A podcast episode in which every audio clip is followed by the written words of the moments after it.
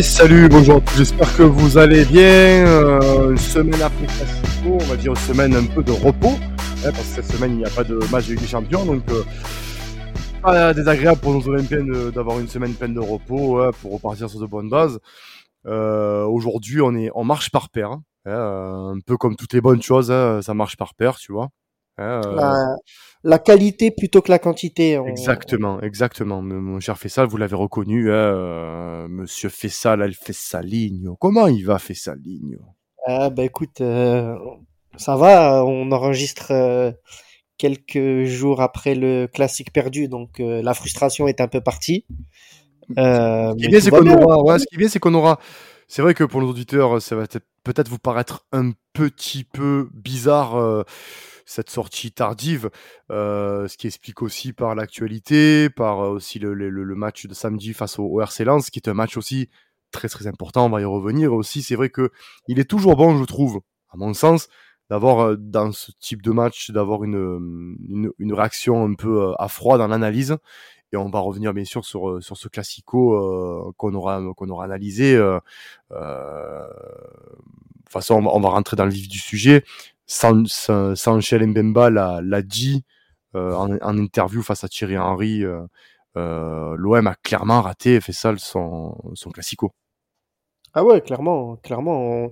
Après, raté comparé aux, années précédentes, c'est peut-être un grand mot, mais encore une fois, en tant que fan de l'OM qui avons connu plusieurs époques, on reste encore une fois très frustré par le, le sentiment, pas d'impuissance, mais comme euh, un sentiment de complexe en fait, comme si on avait des joueurs qui étaient complexés de jouer contre Paris, qui ne donnaient pas le maximum, euh, comme si on ne jouait pas libéré. Donc euh, oui, en soi, comme tu l'as dit, c'est un match raté, c'est un match raté. Alors, Après, alors il faut quand même. Ouais, ouais vas-y Max. Non, je dis alors il faut quand même, on recontextualise un petit peu. C'est vrai que les deux équipes, bon, surtout bah, nous l'OM, on avait un match hyper important pour la, la qualification sur le match retour euh, à Lisbonne face au, Benfica, euh, qui s'est euh, du coup qui a été très positif pour nous. on a laissé quand même des plumes. Tudor qui a, reconduit à quelque chose près la même composition. Mmh. derrière le classique, bon, tombe, on va dire, un peu mal dans le calendrier parce que ben, c'est vrai qu'on aurait pu, on aurait pu le tomber plus tard. Par exemple, par exemple, mettre Lance à la place du classique, j'ai un exemple hein, tout, bête, et, et mettre ce classique-là ce week-end avec une semaine de repos peut-être ça aurait fait un petit peu de, bien, mais on a bien vu, tu, tu l'as dit, que c'était mental, il y avait un souci mental. Euh, moi, ce que j'avais peur, Fessal, c'était, et ça s'est concrétisé, euh, c'était notre inoffensif, on était inoffensif, encore offensivement. J'ai l'impression que c'est un peu notre, ça fait quelque temps que c'est un peu notre point faible, c'est un peu l'offensif, le, quoi. C'est-à-dire qu'on n'arrive pas à tuer, on n'arrive pas à, à, être assez tranchant devant. Et ça s'est vu contre le Paris Saint-Germain. Ouais, tout à fait, tout à fait. Euh, c'est ça, c'est vraiment ce sentiment d'impuissance offensive où on attaque euh, vraiment très timidement. On n'a pas ce sentiment où à un moment on s'est dit voilà l'équipe va lâcher les chevaux. Euh, j'ai vu, j'ai lu énormément. Oui, le le carton rouge nous a fait beaucoup de mal. Ta ta ta ta. Cela dit en passant, c'est un carton rouge de teubé oui. qui vient nous faire, euh, qui vient nous plomber bien sûr le match. Euh, tout le monde carton rouge par carton rouge, même on le sait, on le sait, c'est Turpin, c'est au, c'est au parc. Euh, et dans tous les cas, dans tous les cas, t'as pas être débile à partir à 40 mètres de ton but et à tenter un tacle assassin, parce que c'est vrai que s'il enlève pas sa jambe, euh, Neymar il voit peut-être pas la Coupe du Monde. Mais je vois absolument pas l'intérêt de faire ça à ce moment-là et à cet endroit-là du match. Mais euh, même avant le, même avant le carton rouge, j'ai vraiment pas eu ce sentiment euh, de me dire qu'on avait une équipe qui avait le couteau, euh, le couteau entre les dents pour aller chercher ce, ce résultat. Donc, le manque, un, manque, tu penses de, encore une fois, on va, on va repartir sur, sur peut-être ce que c'était dit l'année dernière, un manque encore de leadership, de, il manque peut-être encore de caractère dans cette équipe, tu penses, toi? Et ça revient là, pour moi, ça devient, ça devient, ça va commencer, ça, c'est devenu pour moi déjà problématique d'avoir ce milieu de terrain rongier vers tout. Euh, on a un de nos joueurs qui a le plus de caractère, c'est Gendouzi, qui tu le mets au centre de ton milieu de terrain, c'est lui qui justement va pouvoir euh, donner son énergie à tous les niveaux, qui va pouvoir impulser quelque chose du milieu vers l'avant. là, tu t'en prives pour le mettre plus haut sur le terrain, sur un côté, ta ta ta ta et avec euh, un Verretou pour moi qui n'est clairement pas au niveau euh, et clairement pas au rendez-vous de ce qu'on attend de lui depuis qu'on est parti le chercher cette saison. Bien sûr. Donc euh, ouais, on se prive de ça, c'est un manque de caractère et je pense vraiment c'est et l'a très bien dit aussi le coach Tudor, il a dit on comme Chancel, tu l'as dit, Chancel Mbemba, c'est j'ai vraiment mais adoré sa sortie. autant sur le terrain qu'après quand il dit que pour lui c'était un match raté de A à Z puisqu'on voulait les trois points, rien d'autre. Euh, et qu'on repart sans, donc euh, clairement c'est un match raté. Et j'ai bien aimé aussi ce qu'il a dit le coach, hein, Tudor, il a dit j'ai eu l'impression que mes joueurs, euh, dans la tête, ils avaient, ils n'ont pas donné le maximum. C'est compliqué, c'est compliqué. Dur, dur, sur des saisons en fait, je pense. Hein. Ouais, c'est compliqué, c'est compliqué. Toute façon, j'ai l'impression que sur ces matchs-là, on, voilà, on manque encore d'expérience là où le, Paris Saint-Germain euh, euh, ben, en a énormément euh, de par leur, de par les joutes européennes. Bon après très clairement début de match contre Paris Saint-Germain, on a un excellent Paul Lopez. Sinon le match est plié à la à, la cinquième minute. Tu te prends tu te prends trois buts. Si on n'a pas un excellent Paul Lopez, tu la, la, on va dire la fessée est proche. Donc, euh, mention spéciale aussi à, à Paolo Lopez pour, pour ce match-là. Euh, c'est, il montre aussi, il fait fermer des bouches. Hein, il montre aussi que ben, euh, c'était un grand gardien et que ben, il, confirme un peu les, on va dire les, les espoirs qu'on a en lui après le, le départ de Steve Mandanda, de, de, de, qui pour toi la légende de Steve Mandanda. Hein, Bien sûr. voilà. Donc après, c'est vrai qu'il y a encore, pour moi, euh, il y a un souci. Tu l'as dit au milieu de terrain. Euh, je vais pas redire ce que tu as dit, mais c'est vrai que pour moi, il a peut-être voulu reprendre la composition qui a marché au Sporting, qui a étouffé le milieu de terrain. Sauf que ben, c'est pas non plus les mêmes milieux de terrain entre le Paris Saint-Germain et le Sporting. Et puis, et puis contre le Sporting, on a joué euh, les deux matchs quasiment en, supériorité numérique. Exactement. Le premier carton rouge très rapide euh, à Lisbonne aussi a fait que forcément au milieu de terrain on avait plus de facilité. Exactement. Mais euh, moi j'en démords pas que notre milieu de terrain Rongier, tout associé, ah, je dis bien associé, hein, c'est vraiment euh, pour moi c'est un ben, pari perdant. On a vu Gendouzi dans l'entrejeu qui était mais, euh, mais, mais très précieux d'autant parce qu'il a été de relance, par son activité son activité incessante. Il, donc c'est vrai que et en plus c'est il, il, va de pair avec Rongier que Rongier a du mal dans la relance. Là où Gendouzi justement c'est son c'est son un de ses points forts c'est que c'était vraiment un, relayeur un 8 pur euh, où, où, le gars va récupérer va relancer il, la passe juste le geste qu'il faut. Hein. donc c'est vrai que dans ce dans ce moment précis je l'aurais je suis d'accord avec toi. Moi j'aurais voulu le voir en, associé avec Rongier. Bon ça l'a pas été. Mais c'est vrai que malheureusement aussi je dis bien malheureusement aussi, on paye la méforme de Payet, on paye la méforme de Gerson, parce que si tu as un Gerson en, forme ou un Payet en forme, Exactement. Là, tu, tu, décales tout le monde et tu as un équilibre. Le problème, c'est que ben, pour l'instant, ces gens-là ne sont pas en forme. Euh, totalement, je, je, te rejoins totalement là-dessus. Même si je pense qu'il y a quand même des alternatives. Euh, parce que clairement, l'idéal, ce serait d'avoir un Payet ou un Gerson en forme pour l'associer à Harit en soutien de Sanchez. Alors là, clairement, je pense que là, on serait vraiment, euh, on serait vraiment au top. Mais je pense que tu as quand même des, des, des, solutions sur le banc. Tu vois, tu as Bamba que tu peux intégrer.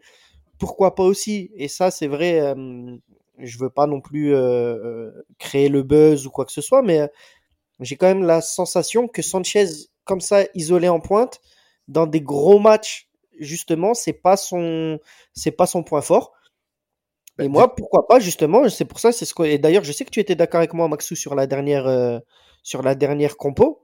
Ça aurait été de voir un Dieng, justement, avant-centre, et d'avoir un Sanchez qui tourne autour. Ben, ça, c'est aussi quelque chose qui pourrait tenter le coach. Ouais. Ben oui, oui. Bah après, c'est vrai que peut-être que physiquement, il était peut-être pas encore au point pour un match comme ça. Euh, que, chose, chose que nos, nos auditeurs et nos tweetos euh, l'ont nous ont dit, et c'est vrai que sur le coup, ils ont peut-être pas tort. Sa rentrée, moi, je trouve que la a été euh, intéressante dans la dans le côté linéaire, quelqu'un qui fait beaucoup d'appels, qui, qui harcèle, euh, et je pense que ça aurait posé des problèmes euh, à la défense parisienne. Euh, malgré tout, moi, de toute façon, Sanchez, pour moi, ce n'est pas un, neuf, un vrai neuf. C'est quelqu'un qui joue soit faux neuf, mmh soit euh, derrière l'attaquant, soit même à l'époque, à sa grande époque, c'était quelqu'un qui jouait euh, ailier gauche ou il est droit. Donc, euh, c'était pas, voilà, c'était un latéral. Enfin, c'est pas un latéral, mais c'était un ailier euh, comme à l'ancienne, hein, dans le fameux 4-3-3, 4-3-3 avec avec la sentinelle, tu sais, comme comme on fait sur un Football Manager avec le l'ailier gauche et l'ailier droit. Ben lui, il était l'ailier gauche au Barça notamment. Donc, pour moi, le mettre dans l'axe, oui, c'est c'est très bien quand tu as euh, un, un Minarit ou, je dis bien, un Payet en forme qui vient dédoubler et euh, c'est très bien. Créer. Créer, voilà. Faire la différence. Chose qu'ils ont très bien fait à Nice, par exemple. Voilà. Ouais, puis ce qu'il y a avec Gendouzi, quand on le trouve, euh, quand on le trouve plus haut, certains sont capables de lui tomber dessus en disant que euh, il a trop de déchets techniques, il rate beaucoup de frappes, il est pas très dangereux. Mais en cas, on lui demande pas ça. C'est pas du tout son rôle et c'est pas du tout ses, ses qualités. Donc, euh, pour moi, c'est se priver du meilleur joueur au milieu de terrain à son meilleur poste et le déplacer à un poste où il n'est pas bon. Donc, euh, c'est doublement problématique. Pas bon, pas bon quand même, non. Il, a, il arrive quand même à être intéressant. Il arrive quand même à être intéressant. Il est intéressant, mais quand tu là, tu vois, oui, voilà, il n'utilise pas ses qualités premières, voilà. voilà, voilà. Et pour moi, lui tomber dessus, tu vois. Euh, non, mais non, mais non. Comme, certains ont pu le faire, ouais, mais ses frappes à côté, il frappe au dessus. Euh, ses frappes, elles sont jamais dangereuses. Il n'est pas capable de faire une dernière passe. Mais c'est pas ce qu'on attend de lui, en fait. Hmm.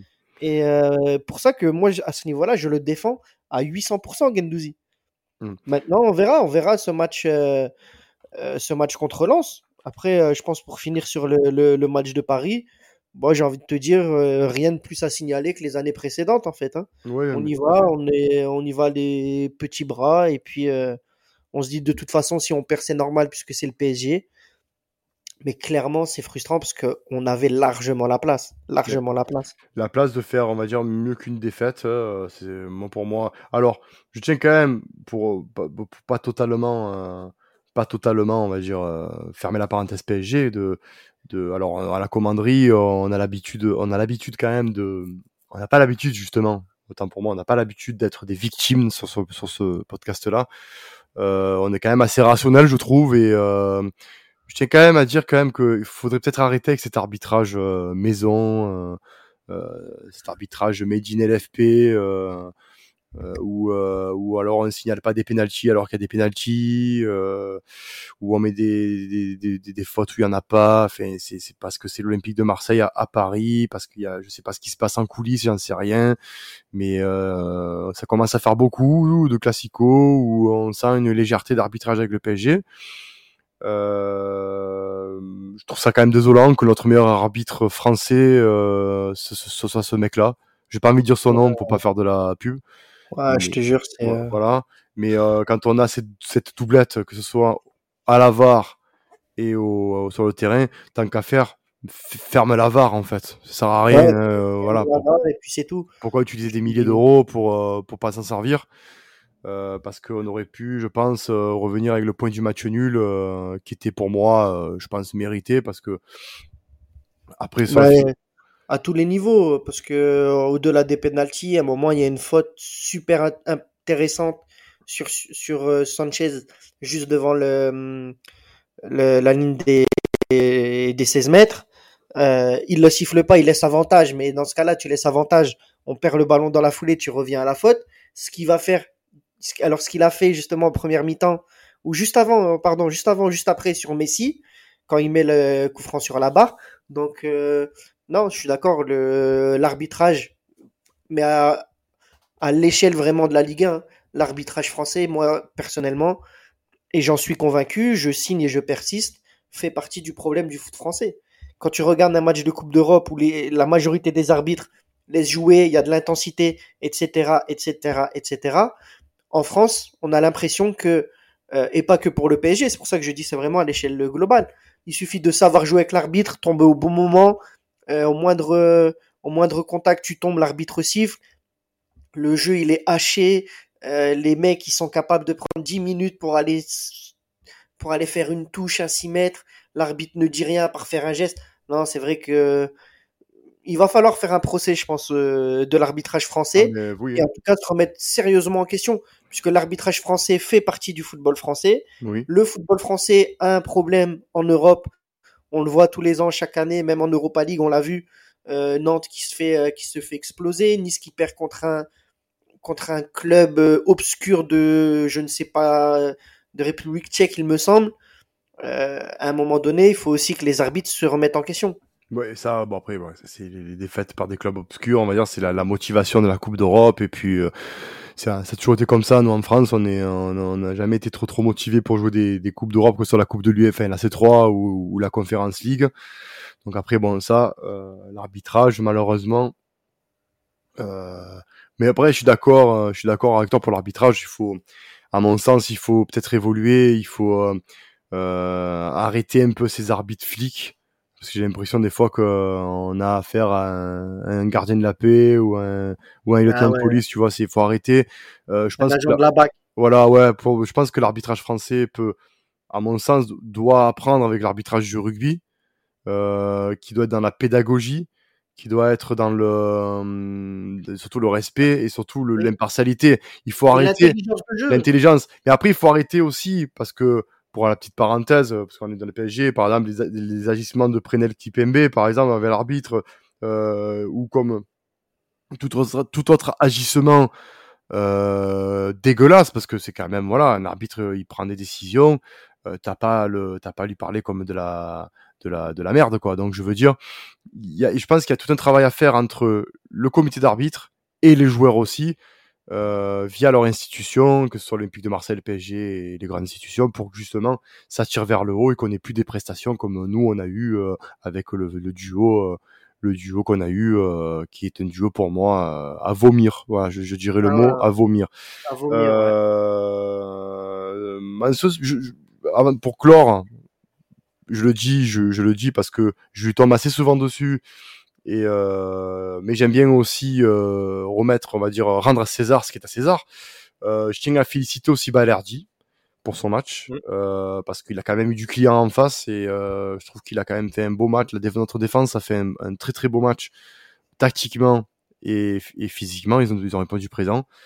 Euh, J'espère que Tudor justement va euh, haranguer ses troupes pour justement qu'on euh, ben, justement qu'on qu'on n'engrange pas les défaites parce que mine de rien euh, Deux on- défaites d'affilée. voilà, c'est la première fois depuis euh, quelques mois là. Exactement, et c'est pour ça que je disais, on me disait non, mais c'est pas grave, elle fait du bien. Non, hein, Ajaccio, elle te fait du mal, parce qu'Ajaccio, ben, c'est trois points en moins à domicile. Et là, tu es, tu es déjà à deux défaites d'affilée, parce que c'est- voilà, c'est pour moi une défaite à domicile contre Ajaccio. Exactement. Et la transition, elle est, et la transition, Maxo, elle est toute trouvée pour Lens parce que Bien sûr. euh, tu perds à domicile contre Ajaccio. Allez, tu vas perdre à Paris, tu dis plus ou moins. euh, c'est un match que tu as coché en début de saison en te disant que si tu perds des points, c'est pas là où tu perds le championnat. Mais là, le match contre Lens, il fait que le, là, il devient absolument. euh, c'est un match à couteau tiré. Tu perds ce match-là, je connais mon club, je connais mon stade, je Ah, connais ma c'est- ville c'est- ça tu y est. perds, tu perds ce match-là, euh, dès lundi, on va commencer à sentir Ah ouais. l'odeur de crise. Ben, L'odeur de crise. Alors, parlant de crise, si tu, si tu, tu, on commence bien, on va commencer que, putain, info légère, euh, ça va bouger euh, au niveau du, du board. euh, la tendance est à la, on va dire, au, au chamboulement. hein, euh, on parle de, de, de postes qui vont se rendre vacants, euh, notamment dans la communication, euh, dans tout ce qui est, on va dire, euh, Ouais, il y- aurait du rififi en interne. du rififi en interne. Ça fait longtemps hein, que, ça faisait longtemps, ça faisait longtemps qu'on n'avait pas entendu ça. Depuis JHE, j'ai l'impression. Voilà, ça faisait longtemps que bon, c'est pas des rififi à foutre le feu, mais il y a une petite révolution au niveau de la com qui va se passer, qui se passe actuellement, qui, qui va se passer dans les semaines. À suivre, euh, nos À chers auditeurs, à suivre. Mais si vous, si vous vous dites euh, comment ça se fait qu'en ce moment l'OM est assez calme au niveau des, des du, du board et tout, qu'il se passe rien, ben non, ça a duré un temps. hein. il faut, vous inquiétez pas avec l'OM, on n'est jamais déçu. Euh, Oui, temps. on n'a jamais plus de six mois sans petite crise. hein, de toute façon. Exactement. À noter qu'Eric Bailly est encore blessé. Euh, c'est dommage. Dans Retour de Kolasinac dans le groupe, par voilà, contre. retour de Kolasinac dans le groupe. Bon, ben, Gigot, bien sûr, suspendu deux matchs. euh, euh, déjà, il était sur le joug d'une suspension avec sursis euh, la dernière fois, là, il, avec le, le, tacle qu'il a foutu sur, sur Neymar, là, il est suspendu deux matchs. Donc il ne sera pas là contre le RC Lens. Bailly encore blessé. J'ai envie de dire, j'espère qu'il va faire comme à Manchester parce que ça devient, ça commence à devenir chiant. Hein. On le voit un match, il fait un bon match, il ressort, il est blessé. Ouais, c'est dommage parce que euh, avec Mbemba, Balerdi justement, tu l'as dit. Et euh, moi, j'ajouterais quand même euh, Gendouzi à Paris parce que heureusement qu'il était là encore au, au four et au moulin, même s'il n'était pas son poste de prédilection. Et Paul Lopez évidemment, qui sont les seuls joueurs que je mettrais dans nos tops à Paris. Bien sûr. Parce qu'après tout le reste, Rongier, ça a été plutôt correct. Ouais, tout c'était un flop. Sanchez, on l'a pas vu. Verretou, c'était un vrai flop, ouais, clairement. Sanchez, euh, j'ai un peu de mal quand même à lui tomber dessus parce que on l'a pas vu. Il était vraiment esselé. Il était esselé, donc ouais, c'est vraiment compliqué de, de tomber sur Sanchez. Euh, par contre, j'ai un peu plus de mal à juger euh, le match de d'Amin Harit parce que clairement le but, l'erreur, elle vient de lui. Oui. Mais devant, c'est quand même celui qui techniquement était, il a été propre, il a fait il a fait quelques différences, il s'est montré, il s'est pas caché. Elle est difficilement pardonnable, quoi. Ah, mais c'est. Écoute, de toute manière, voilà, maintenant, euh, on, va, on va on va repasser. J'espère que le match retour face au Paris Saint-Germain sera d'une autre, euh, d'une autre facture. Là, on reçoit au Vélodrome euh, un autre candidat, un autre euh, bah, un candidat au podium, hein, clairement. Je pense qu'ils peuvent plus se cacher, là, nos, amis Lensois, là. Euh, ouais, non, non, ils peuvent plus. Euh, là, ils peuvent, carrément plus se, cacher du tout. C'est là, c'est un candidat. Ben, ça fait déjà, ça fait déjà deux, ça fait déjà deux ans qu'ils travaillent bien. L'année dernière, ils étaient, ils étaient quand même ben, concurrents directs, notre, notre concurrent direct pour la une, qualification européenne. Et c'est d'ailleurs grâce à eux si on s'est qualifié euh, en battant les monégasques. Donc, euh, je veux dire, on était quand même au coude à coude jusqu'au bout. Et là, on reçoit un RC Lens, un RC Lens qui, ben, qui sort d'une victoire 1-0, euh, 1-0 Montpellierin, enfin, face au Montpellierin à Bollard. Mmh c'est pas des habitués, sauf si j'enlève le, le match face à Lorient où ils gagnent 5-2 à Bollard, mais c'est pas une équipe qui ces temps-ci qui marque beaucoup de buts. Hein, euh, c'est ça, ça gagne 1-0 contre 3, ça fait match nul contre, euh, contre Nantes, ça gagne 1-0 contre Lyon, ça gagne, ça perd 1-0 bon, contre Lille. Mais c'est c'est pas une équipe qui score, qui va te, qui va marquer beaucoup de buts, même si d'historique, il y a toujours des buts à OM Lens. Mmh euh, bah après, clairement, à Lens cette saison, ils ont gagné tous leurs matchs à domicile. C'est l'équipe d'ailleurs qui a gagné tous ses matchs en championnat à domicile. Euh, et puis quand tu regardes, c'est vrai qu'ils font jamais des scores, euh, des gros scores, mais euh, contre Lorient, contre contre Montpellier, contre Troyes, ils ont quand même, pour en parler en plus avec un ami qui est en interne, ils ont quand même un souci de finition. S'ils avaient un vrai finisseur, ils finiraient tous les matchs à 3 ou 4-0 à chaque fois. ils se déplacent un peu moins bien, tu l'as dit, ils ont perdu à Lille. Euh, mais euh, grosse, grosse, grosse méfiance. Hein. On se souvient du match la saison dernière euh, qui était un feu d'artifice au Vélodrome, un mhm. des matchs les plus plaisants à voir. Mais malheureusement, on, perd ce match et puis euh, on se prend un golasso en pleine dent par par leur latéral polonais. Là, je sais plus le nom. Frankowski. Frankowski. mais pour moi, c'est le match le plus important, encore plus important que le Classico. Ah c'est un match à 6 points soit ils prennent de l'avance sur nous, soit on repasse devant eux. Oui, parce que pour, rappel, pour, rappel pour nos auditeurs, euh, euh, les Lensois sont troisième avec 24 points et nous on est, on est quatrième à, à 23 points, euh, sachant que le FC Lorient est deuxième à 26 points. Donc on, ça, on va il commence à y avoir 5-6 clubs là qui se détachent. On commence à voir un peu les, des clubs qui sont au rendez-vous, d'autres moins. On n'attendait pas le FC Lorient, bien sûr, à ce, à ce, à ce poste-là. Mais c'est vrai que les Lensois, ça reste quand même la valeur sûre. C'est un club qui bosse très très bien, euh, qui bosse très très bien depuis, ben, depuis leur remontée. Euh, les transferts sont toujours judicieux. Euh, le coach Frank Hez fait du, très bon boulot euh, du côté de Bollard et ça se voit ben, d'ailleurs dans la position. C'est une équipe qui pour moi aurait mérité l'Europe, mais bon ça après c'est comme ça, ils ont une période creuse, tout ça. Mais c'est vrai que là, on reçoit quand même une autre belle équipe du championnat français. très clairement, c'est le match qu'il faut pas louper si tu veux te relancer dans ce championnat parce que tu as eu deux coups d'arrêt et pour la confiance, fais ça surtout. Bien sûr, bien sûr, la confiance et puis euh, euh, tu perds trois matchs ou tu fais trois matchs sans victoire, c'est très compliqué. Tu te dois de donner une revanche à tes supporters quand tu perds contre la lanterne rouge, Ajaccio. Euh, et puis, Max, hein, franchement, au-delà de la victoire, c'est aussi des, c'est comptable. Là, c'est comptable. Il faut absolument qu'on se relance et qu'on maintienne une, une certaine forme de pression sur le, sur le PSG. Alors pas pour euh, viser la première place, même s'il faut toujours être ambitieux et on peut, on, peut l'être, mais vraiment pour, euh, pour garder la dynamique qu'on a depuis le début de saison. Exactement. Donc euh, ouais, là il va, il va falloir ça y est, on est plus, on a passé le tir du championnat. il nous reste plus beaucoup de matchs, si je dis pas de bêtises, il nous en reste quatre avant la Coupe du Monde. Donc si on veut pas partir euh, un mois, un mois et demi pendant cette Coupe du Monde avec des doutes plein la tête, il faut, il faut là, on nous reste tous les matchs avant la, la, trêve euh, internationale, enfin la Coupe du Monde. Je sais même pas comment on appelle ça avec leur Coupe du Monde. Voilà, trêve, trêve du mondial, ouais. Trêve mondiale. Euh, on n'a pas le choix que de faire un carton plein. En tout cas, défaite interdite jusqu'à jusqu'à partir, parce que derrière on reçoit Lyon, euh, dans pas longtemps. On se déplace, euh, on se déplace, je sais plus, on se déplace entre deux. Euh, mais voilà, comme je, comme je disais, là, on est maintenant sur, sur du comptable. Alors, la confiance, oui. Je, je préfère gagner le match 1-0 en nous faisant dominer toute la partie, etc. Là aujourd'hui, que de faire un très gros match et finir à 2-2. Là maintenant, c'est comptabilité, les trois points, les trois points, les trois points. Exactement.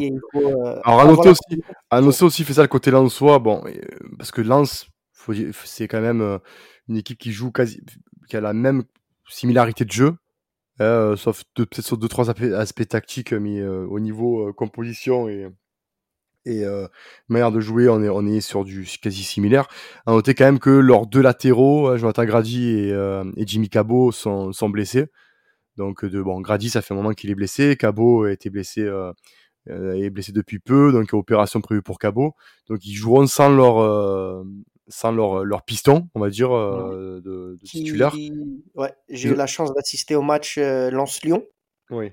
Et c'est vrai que Cabot, il m'a fait une, une, impression énorme. Très très, fort, Cabot. Très très, fort. ouais. J'ai l'impression de voir un peu le, la copie conforme de Jonathan Klaus. Ouais, mais, dans, ah. dans l'activité, dans. Bien sûr, mais bon, après, ils ont dit, bon, ça remplace bien, parce que tu vois, ils ont Frankowski, euh, ils ont aussi le ah, Colombien. Ils, ils, ont le Colombien, hein, ils ont ah, euh, Machado, là, qui. Ouais, ils ont ouais, ouais, euh, l'Argentin Facundo Medina plus en centrale. Ouais, non, Ils, sont, ils, sont, costauds. Hein. Non, mais voilà, chose que là, tu vois, par exemple, l'OM n'a pas été peut-être assez malin d'avoir recruté des doublures à ces postes-là. Eux, ils l'ont fait de belles manières, mais c'est vrai que Jonathan Grady et Jimmy Cabot sont les tauliers un peu sur, sur leur poste-là. Le fait de qu'ils soient pas là, ça peut peut-être un peu desservir les Lensois. Euh, bon, après, euh, bon, écoute, normalement, après, pour rester objectif, parce que le, le podcast, il s'appelle pas euh, Abolart, hein, il s'appelle à la commanderie. Euh, je sais que tu as quand même un affect pour. Euh, je sais que la tu, je sais quand même, je sais quand même que tu as un affect pour ce, ce club, étant donné que tu es de la région, fais ça, mais on, on s'en fout. Le, c'est un club qu'on aime bien nous du, du, côté des Olympiens, mais ça reste quand même un rival un rival qu'on doit, un rival qu'on doit battre. Et, euh, et, en toute objectivité, euh, la composition, donc Tudor a dit qu'il allait faire quelques remaniements. Hein. Je, pense que le match du PSG euh, et plus ceux, du Sporting lui laisse entrevoir une marge de travail. Et je pense qu'il y en a certains qu'on ne reverra plus. Euh, en tout cas, j'espère que Verretou, on va le voir un peu sur le banc et ouais, je, pas, je, voilà, j'espère, j'espère en tout cas. Euh, mais c'est un match qui, euh, au vu des qualités de l'Olympique de Marseille, on doit gagner. On se doit de gagner parce que je le répète, euh, l'année dernière, on a perdu 25 points à domicile sous Sampaoli, ce qui nous a coûté le titre. Faut dire ça clairement. Quand vous faites les bilans comptables, ça nous coûte le titre. donc, on ne doit pas perdre face à 65 000 spectateurs qui donnent tout pour l'équipe. Voilà. C'est ça. C'est tout. En sachant que, euh, justement, pour, euh, pour rappeler, il nous reste quatre matchs avant la, la trêve du mondial. Exactement. Où on reçoit Lens, on se déplace à Strasbourg, on reçoit Lyon et on va à Monaco. Voilà, donc c'est autant vous dire. Euh, et entre temps, et entre et on l'oublie vite, c'est le match de Lens là va aussi conditionner ton déplacement du côté de Francfort, qui sera aussi un déplacement très important pour la une qualification européenne. Voilà, donc si tu euh, abordes ce match de Francfort, euh, si tu abordes ce match pardon, de Lens avec euh, ce qu'il faut pour te, pour te remettre en selle après ces deux défaites-là, derrière, tu, as le champ libre pour Francfort. Donc, mais bien évidemment, on fera, on fera un podcast, une émission sur spécial Francfort. ne vous inquiétez pas, hein, avec l'actualité les, qui va avec. Euh, on hésite d'ailleurs un petit, soit sous format podcast ou soit un petit euh, space, ça fait longtemps. Exactement, donc on est un peu sur ça. Bon, le podcast c'est vrai, mais sur ça après on est un peu, on, vous tiendra au courant. Hein. Puis si, si, si, vous êtes euh, si vous êtes fan de, des plateformes YouTube, euh, ben, vous allez sur l'application Sport Content, vous cliquez sur la commanderie parce que vous êtes supporter de l'OM et vous avez tous les podcasts. N'hésitez pas, régalez-vous. Fais ça, un petit pronostic pour samedi. Allez, je dis un bon 2-0 pour nous là. Euh, je vois une belle réaction d'orgueil de notre part. Euh, je pense que les joueurs nous le doivent après euh, les deux défaites consécutives. Je dirais même plus le match contre Ajaccio que contre le PSG. Exactement. Et dans tous les cas, comme je l'ai dit, hein, comptablement, ça y est, on n'a plus le, on n'a plus le choix que de prendre les trois points. Donc je vois bien un petit 2-0 en, en, espérant et en priant de toutes mes forces pour un but enfin de Bamba Dieng au Vélodrome cette saison. S'il est, s'il joue, oui, pourquoi pas. Bah, je pense qu'on va le voir jouer, peut-être pas forcément encore titulaire, mais euh, j'ai vraiment envie de le voir marquer, ce minot qui, qui et qui lance peut-être enfin sa saison et qui retrouve, euh, euh, pourquoi pas, et on l'espère, un petit, un petit peu de communication avec le, le bord olympien. Exactement. Mais écoute, je suis. Et toi, du coup? Bah moi, je Ouais, je serais peut-être pour un 1-0. Euh, je vois bien un but d'Aminarit. Non. je vois bien un match serré parce que l'Olympique de Marseille va quand même, euh, je pense, avoir le match de Francfort aussi en tête. Donc il va y avoir le contexte de pas vouloir se blesser. Le mondial approche pour certains aussi. Donc euh, ouais, je le vois bien gagner 1-0 dans un match compliqué quand même parce que les Lensois ça joue au ballon. Donc euh, je ne vois pas facile. Voilà. Mmh. Non. Ouais, bah, de toute façon, ça va pas être facile. Hein. Non. Clairement, ça va être un match débridé, donc. Euh... Donc euh, voilà pour notre euh, pour notre septième match consécutif au Vélodrome à guichet fermé. Exactement et ça ça a souligné la oh. performance de nos, de, nos, de nos, supporters qui répondront toujours présents malgré euh, bah, malgré tout quoi. Donc j'espère que l'équipe et j'espère que l'équipe répondra présente aussi et prendra conscience aussi qu'ils ont des supporters derrière que certaines équipes non pas, hein, et qui nous envient nos supporters.